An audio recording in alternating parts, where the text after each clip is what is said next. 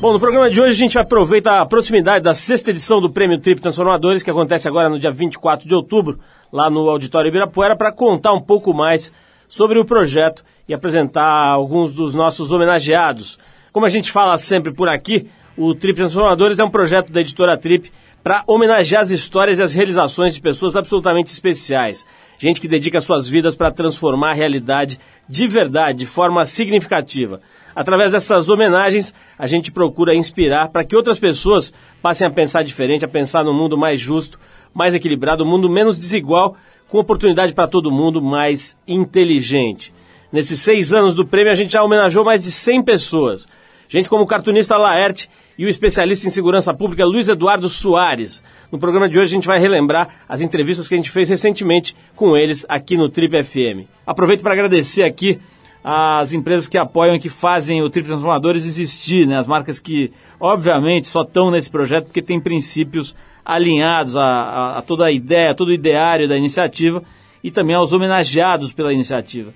A gente agradece então ao patrocínio do Grupo Boticário, que é nosso parceiro desde 2008, ao Itaú, que está com a gente desde 2011, também quero agradecer muito ao apoio das empresas que dão uma força especial para a gente, a Audi, o Grupo Inc., a Suzano de Papel e Celulose, ao MAP BBDO, H2O e a Gol Linhas Aéreas Inteligentes. Mas como já é praxe aqui, a gente abre o programa com música. Na última terça-feira, dia 9 de outubro, John Lennon, com certeza um grande exemplo de uma figura transformadora, completaria 72 anos de idade da musicografia dele com os Beatles, a gente separou a faixa Come Together de um dos mais emblemáticos álbuns da banda, que é o Abbey Road, de 69. Depois dos Beatles tem o cartunista Laerte, aqui no Trip FM, ele que é um dos homenageados do prêmio Trip Transformadores desse ano.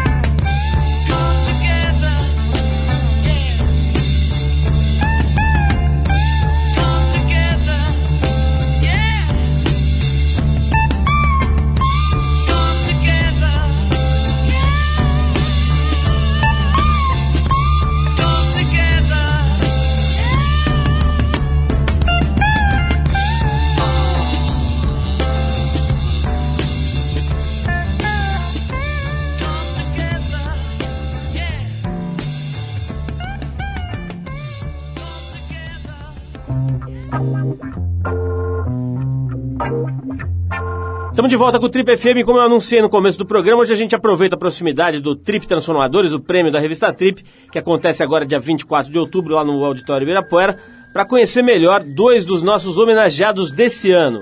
Um deles é o cartunista Laerte.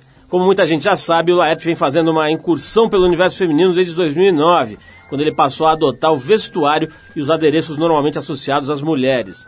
Através desse exercício de se travestir como mulher, de se posicionar publicamente em relação a isso de forma clara e muito transparente, o Laerte assumiu uma importante posição como incentivador do debate sobre os papéis sociais, sobre a questão dos gêneros e principalmente colocando em xeque definições de gênero e os limites da liberdade individual. Para conhecer melhor sobre as ideias do Laerte, a gente resgata a entrevista que a gente fez com ele aqui em junho desse ano. Vamos ouvir Laerte, um dos homenageados do Trip Transformadores 2012. Laerte, antes de mais nada, um prazer te receber aqui no Trip FM. Vamos falar, não, não dá para não começar, Laerte, falando sobre essa questão aí que a gente estava até já conversando aqui antes de começar a gravação, sobre as confusões, né? até para gente que, digamos, lida com essas coisas de comportamento há muitos anos, é difícil é, fazer caber em alguma das gavetas em que você está acostumado a colocar as coisas, né? Não dá para negar que a gente tem ali compartimentos que, que vão sendo formados ao longo da, da vida, onde você consegue encaixar as coisas ou não. E essa tua atitude, tua, esse teu comportamento, digamos, nos últimos anos, é um negócio que mexe bastante justamente com essa ideia das gavetinhas, né? Para começar, como é que a gente, como é que a gente define essa atitude? Quer dizer, eu estava perguntando se isso é crossdresser, se é transgênero. Como é que se define esse, essa viagem, digamos, essa, essa curtição, esse momento, essa atitude que você vem tendo aí desde 2009?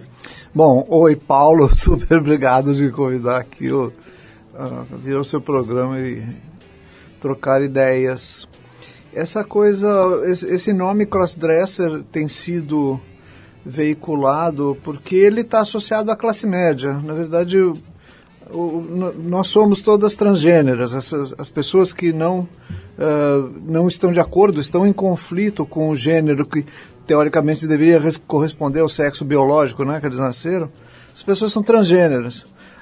Agora, eu acredito que gênero é uma, é uma categoria uh, construída, é uma coisa socialmente construída.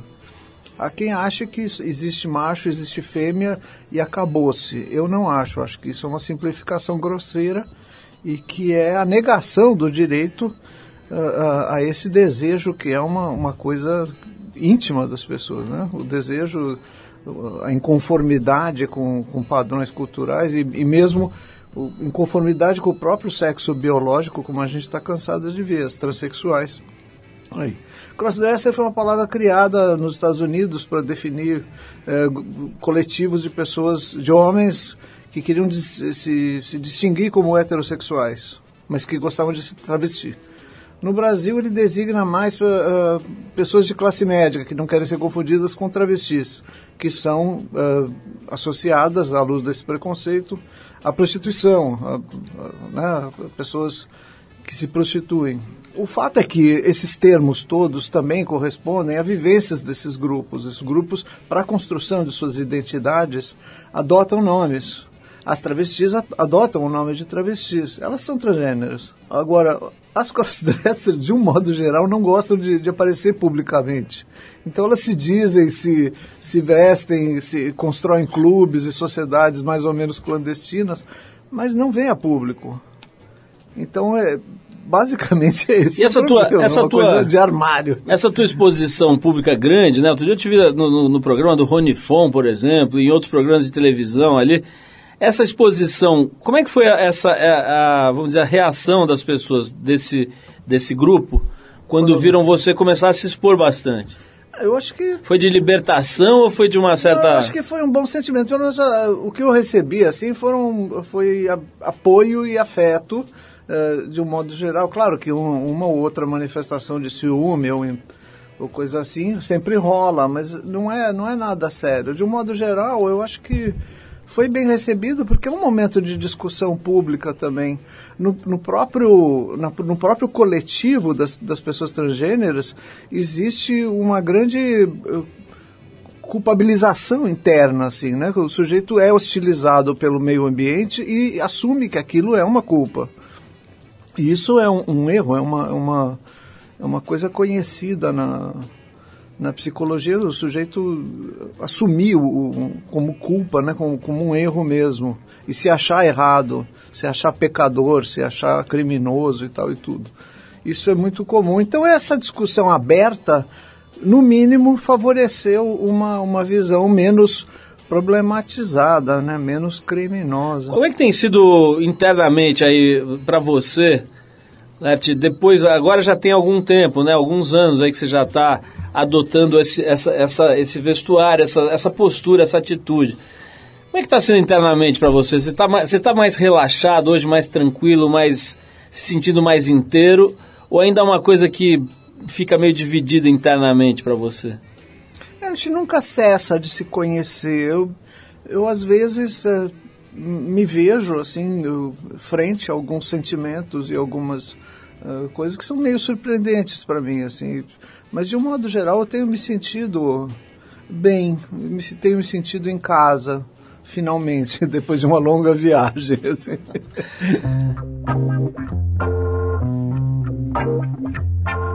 Esse é o Trip FM, hoje uma edição especial para o Prêmio Trip Transformadores versão 2012. A gente faz uma pausa para escutar a música, mas a gente já volta com essa conversa aqui com o Laerte, um dos homenageados da edição desse ano do prêmio. Vamos agora com a banda dinamarquesa de Asteroid Galaxy Tour e a faixa Crazy do disco Fruit, lançada em 2009.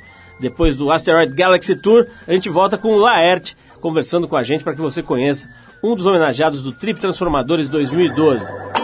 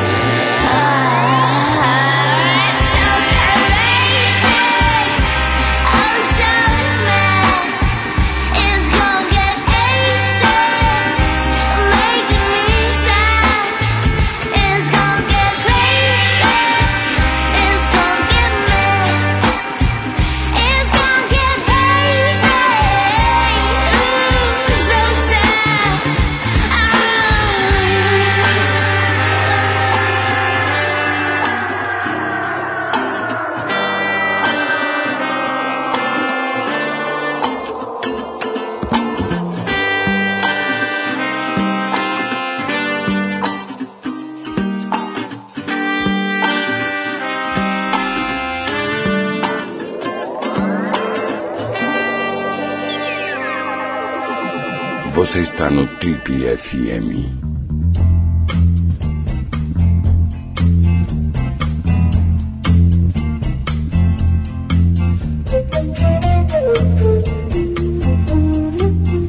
Estamos de volta com o Trip FM especial Prêmio Trip Transformadores. Vamos voltar então para o papo com o Laerte, um dos homenageados desse ano.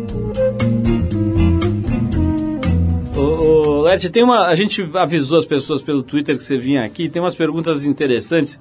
Tá dizendo para você, né? Essa coisa do, do, das redes sociais, da internet, tem uma, o lado, vamos dizer, nefasto do anonimato, em que as pessoas se tornam o pior, do, do elas externam o que elas têm de pior muitas vezes, mas tem também um lado interessante que é uma coisa de não de deixar de lado os freios e até para a ingenuidade, não se preocupar muito em ser ingênuo, enfim. Mas sem querer teorizar muito, vou te fazer uma pergunta aqui que veio do Twitter, que, que tem uns, uns ouvintes nossos enlouquecidos aqui fazendo pergunta. Essa aqui é boa. Laerte, como você dorme? De pijamão de flanela ou de baby doll? esse, esse gênero, essa linha de pergunta voyeurista, assim, é, é bastante frequente também. Você usa é, calcinha, você é. usa cinta-liga, você usa não sei o quê. Mas eu gostei do pijamão de flanela ou baby. Quer dizer, pra ele tem essas duas possibilidades. Essas duas. Pois é, e, e, e mostra pra gente também o quanto existe de fantasia nessa nessa, nessa modelagem mesmo do que é feminino do que é masculino, número de camisola, para satisfazer. Leti, e, e essa, vamos falar um pouquinho disso. Como é, quando você começou a adotar esse vestuário aí, essas roupas femininas, como é que você fez para comprar, cara? Para formar um acervo ali? Você... Ah, essa é uma, é uma parte da viagem também. Como é, né? que, como é que você foi na loja? Conta aí, como é que você fez para montar um guarda-roupa? As primeiras peças que eu comprei, eu comprei no Extra. Eu fui lá no Extra, que é um, é um, é um lugar onde existe, rola o anonimato né, da, do consumo. Eu já, já tinha respostas ensaiadas para se no caixa me perguntasse. Imagina o que, que vai perguntar uma caixa do extra se você está vindo com uma sandália feminina, ou com uma calcinha, ou com uma não sei o quê. Ela não quer saber nada, ela quer saber como você vai pagar. Você vai pagar com cartão de débito, você vai pagar com. E foi o que aconteceu. E as primeiras compras foram assim: era, era no olho, eu levava para casa e, e daí constatava que era o número errado e tal e tudo. Depois eu fui. Uh, no, depois de começar a me vestir mesmo e frequentar um grupo de, de, de transgêneros que a gente tem, eu comecei a, a, a, relaxar com essa ideia e fazer compras em loja mesmo. Posso ver, posso, posso experimentar, tá, não sei o quê. E sempre, quando você vai constatando que as, as atendentes e os atendentes te tratam com respeito e te tratam com, com uma cliente normal. Então. E eu, tô vendo também que você faz depilação, né, Leti? Você, como é que é essa, esse lado? Você sente é, necessidade, por exemplo, você, você se sentiria mal é, com essas roupas, com esse visual e não, não se depilando? Eu sim, mas aí eu acho importante a gente botar na mesa a seguinte questão: hum. o que, que é ser feminino? Quando um, um homem quer ser feminino, ele ele, a não ser que seja um transexual que quer realmente ser uma mulher, o transgênero ele quer eh, representar uma mulher, ele quer parecer uma mulher o mais possível. Experimentar o universo feminino tem a Exato. ver com isso? É. Acontece que o feminino não existe, o feminino é uma criação cultural. Tudo que a gente relaciona como feminino, embora, por exemplo, a sua experiência de pai diga outra coisa, tudo, mas a verdade é que são coisas aprendidas. Simone de Beauvoir tinha toda a razão. Mulher você aprende a ser. Como homem você aprende a ser. Então, uh, tem certos gestos e certos uh, aspectos que um homem como eu precisa superar. Por exemplo, ter barba. Então, é preciso, eu preciso fazer alguma coisa para parecer que não tenho barba. Eu preciso fazer alguma coisa para parecer que não tenho pelos. Mas, ao mesmo tempo, isso é também uma relação real com o organismo enquanto vestimenta, porque quando eu olhei meu corpo sem pelo algum, totalmente depilado no espelho, eu senti o que, que era não ter uma roupa masculina. Eu, eu, aquela, aquele casaco de pelos que eu tinha, eu, eu não era nenhum peludo assim, mas eu estava acostumado não a me ver. Não era nenhum urso também. Não era. É, mas me ver assim, é, com o corpo todo sem pelos, foi como me, me revelar, sabe? Foi uma, um momento de revelação ali. Desde quando você estava escondendo isso? Desde quando que isso ficou claro para você? É porque são coisas que, embora sejam diferentes, orientação sexual e uh, identidade de gênero, são coisas que se articulam. Eu descobri a minha orientação sexual, ou a presença dela, ou desconfiava dela há muito tempo, quando eu tinha 17 anos, quando eu comecei minha vida sexual, que foi com um homem, é, e continuei, a segunda, a terceira também com homens, eu, eu entendi que ali não era assim um, um capricho ou uma situação de, de ocasião, uma coisa rápida que passaria. Entendi que aquilo era uma coisa é, para valer, mas me assustou muito. Então, com a orientação sexual, eu já, eu já vinha escondendo e, e, mistificando há muitos anos. Tanto é que eu casei sempre com mulheres. Eu tive três casamentos.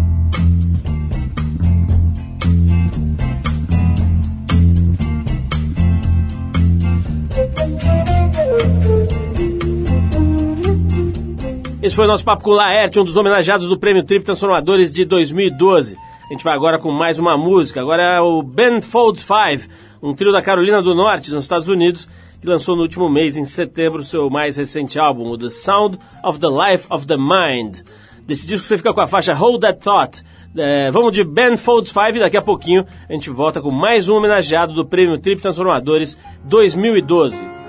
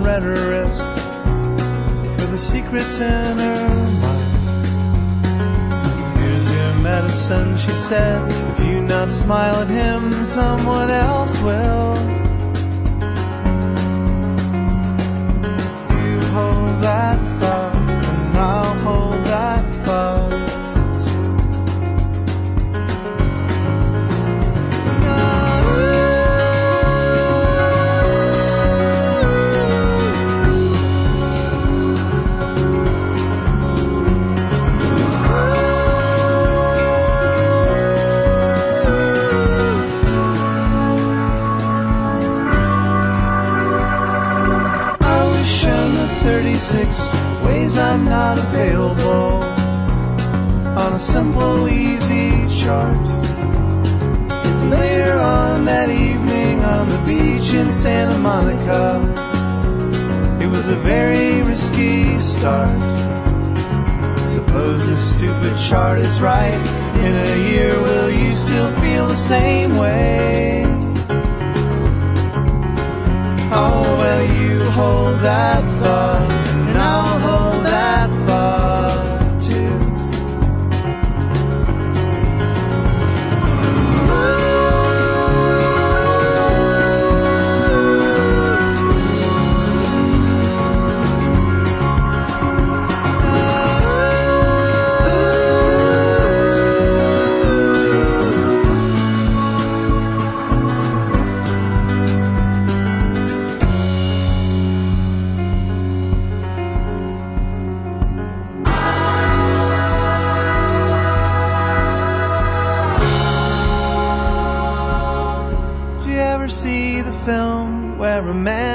given spectacles that make the world look upside down?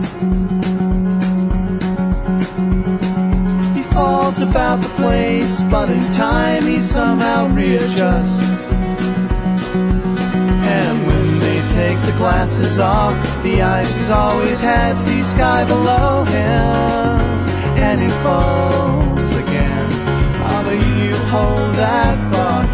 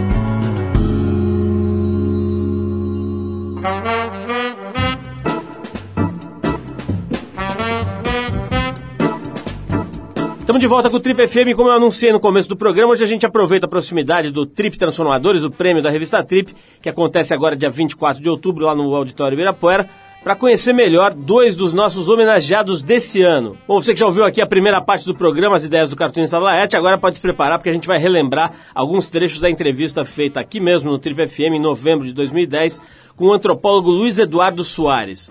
O Luiz abriu mão do conforto e da segurança dos bastidores do governo e também da universidade para ser subsecretário de Segurança Pública do Rio de Janeiro, quando ele denunciou a existência de uma banda podre da polícia fluminense e foi obrigado a se exilar nos Estados Unidos para evitar as ameaças de morte seguidas que ele sofreu. De volta do exílio, ele relatou em livros o que sabia sobre as causas e consequências da crise de segurança que vive não só o Rio de Janeiro, mas o Brasil inteiro. A potência das palavras dele ganhou alcance nacional quando dois livros que ele assina foram adaptados para o cinema e colaboraram para a criação do maior herói nacional, Capitão Nascimento, dos filmes Tropa de Elite 1 e 2. Você conhece agora algumas das ideias de um dos mais gabaritados especialistas em segurança pública e justiça aqui no Brasil e que é, não por acaso, homenageado de 2012 do Prêmio Trip Transformadores, Luiz Eduardo Soares. Minha primeira pergunta aqui, com perdão da ignorância. Tem jeito, quer dizer, é uma coisa factível, é uma coisa que a gente ainda vai ver no nosso período de vida, uma solução para esses problemas da criminalidade, em especial nas periferias das grandes cidades aqui do Brasil, Luiz? Paulo, eu acho que no seu período de vida, sim, no meu, eu já não sei, que eu sou mais velho que você. Mas tem saída, eu diria até mais. Tem de ter saída. É, no final de uma peça de Brecht, eu não me lembro qual, o protagonista se dirige à plateia mostrando que a situação era insuperável, contraditória, dramática, dificílima, enfim, e diz: Como vocês viram, ele está encerrando a peça, como vocês viram, não tem saída, mas tem de ter. E aí o pano cai. É um tipo de problema que, se nós não resolvermos, não haverá futuro, não haverá país nenhum, como diria o Loyola, é o, o, nosso grande escritor. Para que haja futuro, para que haja país, para que haja sociedade brasileira no futuro, nós temos de vencer esse desafio. Nós já vencemos a inflação. É, eu não sei se para as gerações dos, dos que nos estão ouvindo se faz muito sentido isso, porque eu vivi intensamente, muitos brasileiros vivos viveram, porque isso foi resolvido em meados dos anos 90. Mas parecia insuperável. Né? O Brasil descia pelo ralo não havia contas públicas, não havia organização da gestão pública, não havia possibilidade de organização econômica do país. Nós girávamos em círculo, as desigualdades se aprofundavam, é? a miséria, a violência prosperava e, no entanto, nós fomos capazes de resolver o problema o país transformou. O Brasil se organizou, mal ou bem, com todos os seus problemas, se organizou, se, se estabilizou, criou condições para se repensar e se relançar numa outra escala, numa outra dimensão. Por que é que nós não conseguimos avançar nem um passo na área da segurança pública? Eu acho que é porque nós desprezamos o problema. Quer dizer, aqueles que poderiam, de fato, intervir e promover por meio de uma grande coalizão política para cima de partidos, para além de partidos e, e de jogos ideológicos e de interesses imediatos. É, celebrarem um grande pacto pela paz no Brasil, com profundas alterações, são indispensáveis na, na institucionalidade da segurança pública. Se nós tivéssemos lideranças com essa disposição, nós já teríamos avançado. É claro que resolver o problema nós não teríamos é, conseguido, porque esse é um problema que é, vai se estender, a sociedade vai exigir muitas mudanças para que as fontes geradoras dos problemas, são várias, porque os problemas são muitos, comecem a ceder, comecem a, a, enfim, ser substituídos por dinâmicas virtuosas, etc. Então a resolução plena não se dará, mas nós poderíamos conviver com outra realidade na área de segurança pública, até porque não é preciso esperar que o Brasil seja efetivamente se torne um, um, país justo, mais igualitário, um país mais decente, com menos corrupção, com a democracia mais é, profundamente enraizada para que nós avancemos na segurança pública. Luiz, vamos falar um pouquinho, eu brinquei aqui com esse, esses cargos que você andou ocupando aí, são os piores do mundo, né? Primeiro que deve ganhar pessimamente, né? Para começar, imagino que o salário seja horrível, mas se, se fosse só isso, estava bom, né? Se você ganhasse um salário micho, caidão e tal, mas para, sei lá, cuidar da, de Ipanema, do Leblon, fiscalizar a ondulação no arpoador, acho que tudo bem. Agora, pô, você assumir esse cargo aqui de secretário de, é, de coordenador da área de segurança pública do Rio de Janeiro e depois secretário nacional de segurança pública, como é que é essa decisão, né, cara? A hora que você chega, sei lá, para tua mulher, seus filhos, para o teu vizinho e fala assim, olha, eu tô pensando em topar isso aqui, cara. Os caras devem te enxergar mais ou menos como o louco da Mônica, né? Que, como é que foi esse, esse, esse, essa, esse pedaço da tua vida aí? Conta pra gente. Não, exatamente, você descreveu perfeitamente. Parece que você esteve lá comigo naquela noite, ouvindo a família e os, e os amigos. É, louco para baixo, né?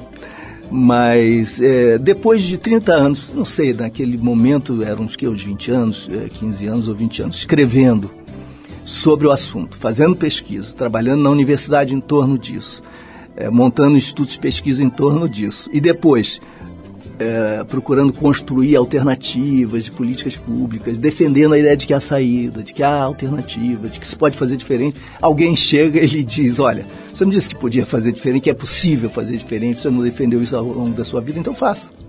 É a sua oportunidade. Você vai dizer: Não, é claro que é uma loucura, é claro que isso é sempre maior do que a sua possibilidade, possibilidade de um indivíduo, uma equipe, mas eu, eu acho que foi correto que naquele momento eu tentasse. Nós acabamos derrotados um ano e um ano e três meses depois, mas eu diria que muitos dos programas ficaram até hoje e mais um novo paradigma uh, para entendimento e ação na segurança pública começou a se desenhar. Muitos estados têm desenvolvido algumas políticas alternativas, distintas, muito inspiradas naquela experiência e nas obras que se fizeram com base naquela experiência. Portanto, apesar da derrota a longo prazo a médio prazo, eu acho que foi uma vitória. Quanto você ganhava nesta incrível função de coordenador da área de segurança pública do Rio de Janeiro? Era uma poupuda verba ou não? Era uns 5, 6 mil reais, o salário de secretário, imagina isso. Era mais ou menos o equivalente a um terço da despesa do Eike Batista com um florista que troca as camélias e as pteridófitas que ele deve ter ali na entrada da casa dele. Agora você estava me dizendo aqui que se o cara quiser tungar uma verba é fácil ali, né, Luiz? Deve ter proposta ah, de tudo sim. que é tipo, né? Por isso que há tanta corrupção nessa área. Agora, conhecendo a tua história e tal, chegavam em você ou, ou o pessoal já se, se mancava e nem fazia proposta? É, não, não faziam não, mas eu, eu, eu tinha informações sobre aproximações. Até uma situação muito engraçada. Os bicheiros mandaram um recado para mim dizendo assim: o senhor tome cuidado, porque alguém falando em seu nome nos abordou. Como nós conhecemos sua história, nós logo percebemos que era o golpe, mas atenção. Genial. Já tinha uns emissários falsos. Ah, isso sempre parece. Quer dizer, é, a criatividade é impressionante. É impressionante. Né? Esse é o Trip FM, hoje em edição especial Trip Transformadores. A gente faz uma pausa para escutar música, mas a gente já volta com a conversa com o Luiz Eduardo Soares, que é um dos homenageados da edição desse ano do nosso prêmio Trip Transformadores. Vamos agora com o trabalho solo da cantora japonesa Miho Hattori, que ficou conhecida pela sua participação como uma das vocalistas da banda Gorillaz. Por aqui a gente vai com a faixa Barracuda, do primeiro disco solo da Miho Hattori. Chama-se Ectasis, de 2005. Depois do Barracuda, a gente volta com Luiz Eduardo Soares no Trip FM.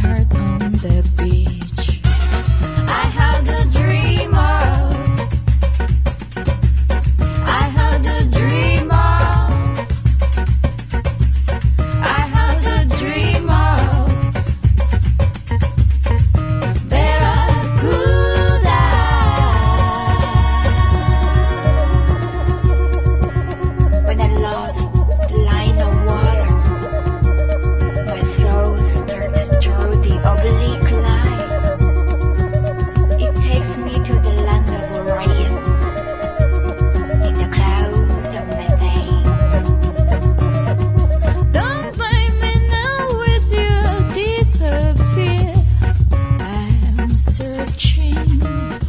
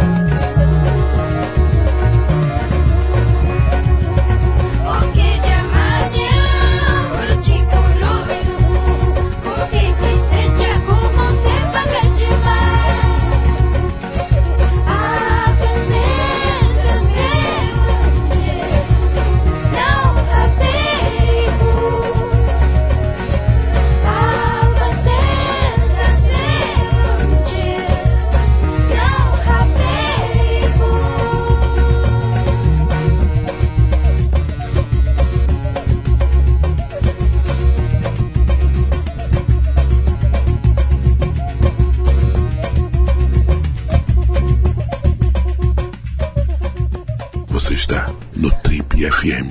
Oh, baby.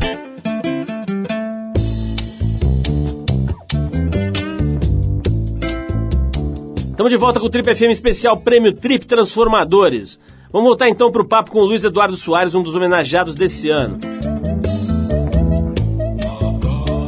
Tudo bem, se você ligou o rádio agora, esse é o programa da revista Trip, hoje conversando com o Luiz Eduardo Soares, que é um homem que estuda a segurança pública no Brasil, estuda e atua, né? O cara que já encarou coisas pesadinhas aqui. Imagina você cair nessa cadeira aqui, segurança pública do Rio de Janeiro. O cara fala para você, olha, a partir de amanhã, meu amigo, é com você. Vai lá e se vira, né? E depois, se isso não, for, não bastasse, secretário nacional de segurança pública que multiplica esse pepino por 50.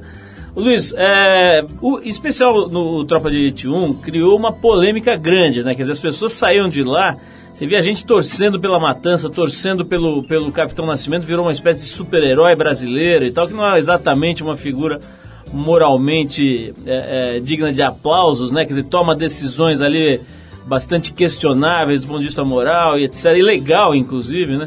Mas o fato é que criou ali uma, uma polêmica grande e gerou uma discussão que acho que é muito positiva, né? Mais do que tudo, pôs luz, né? Iluminou uma, uma, uma realidade pouquíssimo conhecida e jogou isso para milhões de pessoas. E fez isso de novo agora com o Tropa de Elite 2, né? Que papel você acha que esses filmes têm feito aí no sentido de criar consciência a respeito dos problemas de segurança pública e de violência e de desigualdade que o Brasil experimenta nessa era aqui? Paulo, é difícil, muito difícil, acho que é muito cedo ainda para avaliar, para avaliar a sério, né? Opiniões todos nós temos, as nossas impressões. É, o primeiro filme, ao contrário do que aconteceu com o primeiro livro, o livro saiu em 2006, o filme em julho de 2007, então foi um ano e meio mais ou menos depois. O livro tinha causado muita discussão, mas num, num sentido bem diverso. E a reação foi das instituições policiais, particularmente do BOP, da Polícia Militar, houve uma reação muito dura é, processos e declarações públicas. Nosso companheiro André Batista, que era à época major da Polícia Militar, foi ameaçado de morte, tivemos de tirá-lo do, do, Rio. Foi uma situação delicada, porque as polícias se sentiram insultadas, porque nós trazíamos à tona a crueza da, da tortura, da execução extrajudicial, mostrando que era incorreto e injusto culpar os indivíduos policiais até porque eles uh, atuam coletivamente e replicam, reiteram os seus comportamentos, mostrando que há um padrão que se repete. Para lhe dar um dado, de 2003 a 2009, inclusive, 7.854 pessoas foram mortas por ações policiais. No Rio de Janeiro, você pode apostar que pessoas são essas, que qual é a cor da pele, de onde elas provêm, qual é seu nível de renda, sua classe social, são jovens, sexo masculino, pobres. Mais ou menos o filho do Eike Batista, seu perfil, é isso?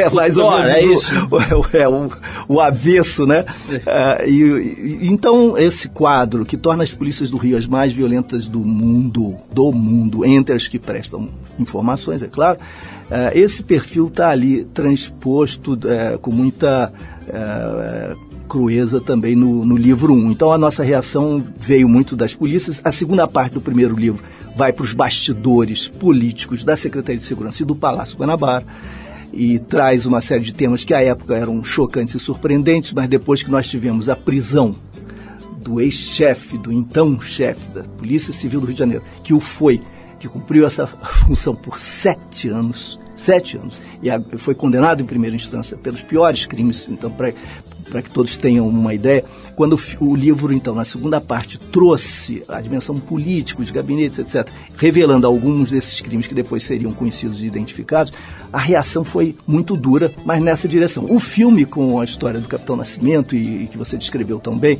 Capitão Nascimento, entretanto, dividiu as opiniões, porque alguns entenderam que se tratava ali não do desnudamento dessa eh, violência inútil é, e de natureza institucional, porque o filme, como o livro mostram ambos, o filme mostra o livro também que esse é um processo institucionalmente construído, orientado por políticas públicas determinadas, processo que, portanto, ultrapassa a consciência de atores individuais, nós não podemos esgotar tudo isso, portanto, na, na acusação que fazemos a, a indivíduos policiais, Mas houve um setor de opinião que considerou ah, que se tratava de uma defesa de comportamentos fascistas, etc. E parte do público aplaudia as cenas de violência policial, porque afinal de contas a sociedade é a que nós temos, é a que nós conhecemos. E há um setor da sociedade que aplaude efetivamente brutalidade policial, lamentavelmente é, acontece isso, não era a intenção do filme. Então o filme ficou sob essa, essa discussão.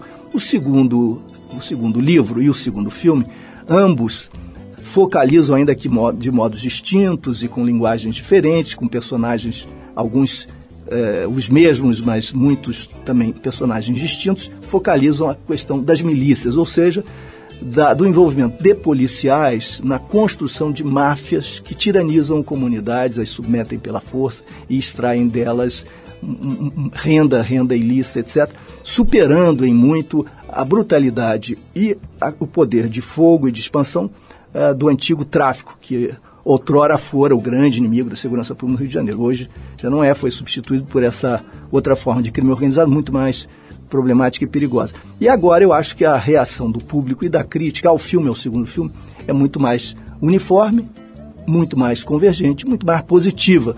Acho que não, não resta dúvida de que, há um, que o personagem amadureceu, como o próprio Wagner diz, né, e o Braulio, o roteirista, diz também, o personagem amadureceu, a trama é mais complexa e nós vamos mais fundo na compreensão das raízes dos problemas enfrentados.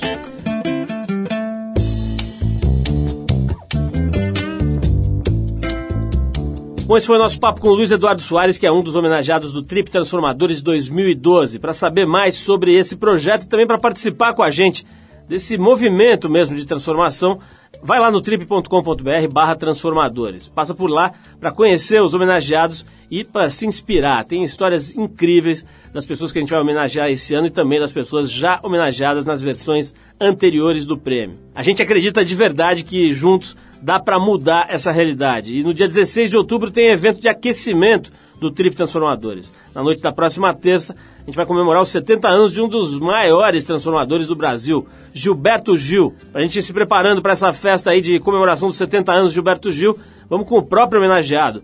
E a faixa Back in Bahia, do álbum Expresso 2222 de 72. Vamos lá, Gilberto Gil.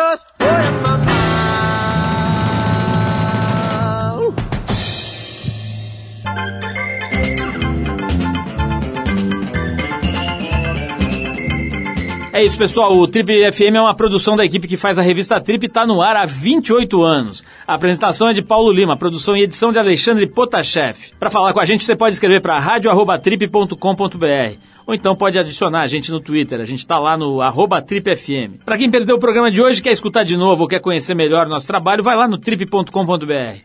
Lá você vai encontrar um arquivo com centenas de entrevistas feitas por aqui nos últimos 12 anos. Você pode baixar essas entrevistas para escutar a hora que quiser, onde quiser. Você também pode acessar esse arquivo pelo nosso aplicativo para o iPhone. É só procurar lá na Apple Store, que ele é gratuito. Na semana que vem a gente volta, nesse mesmo horário, com mais uma edição do Trip FM. Abração e até a próxima!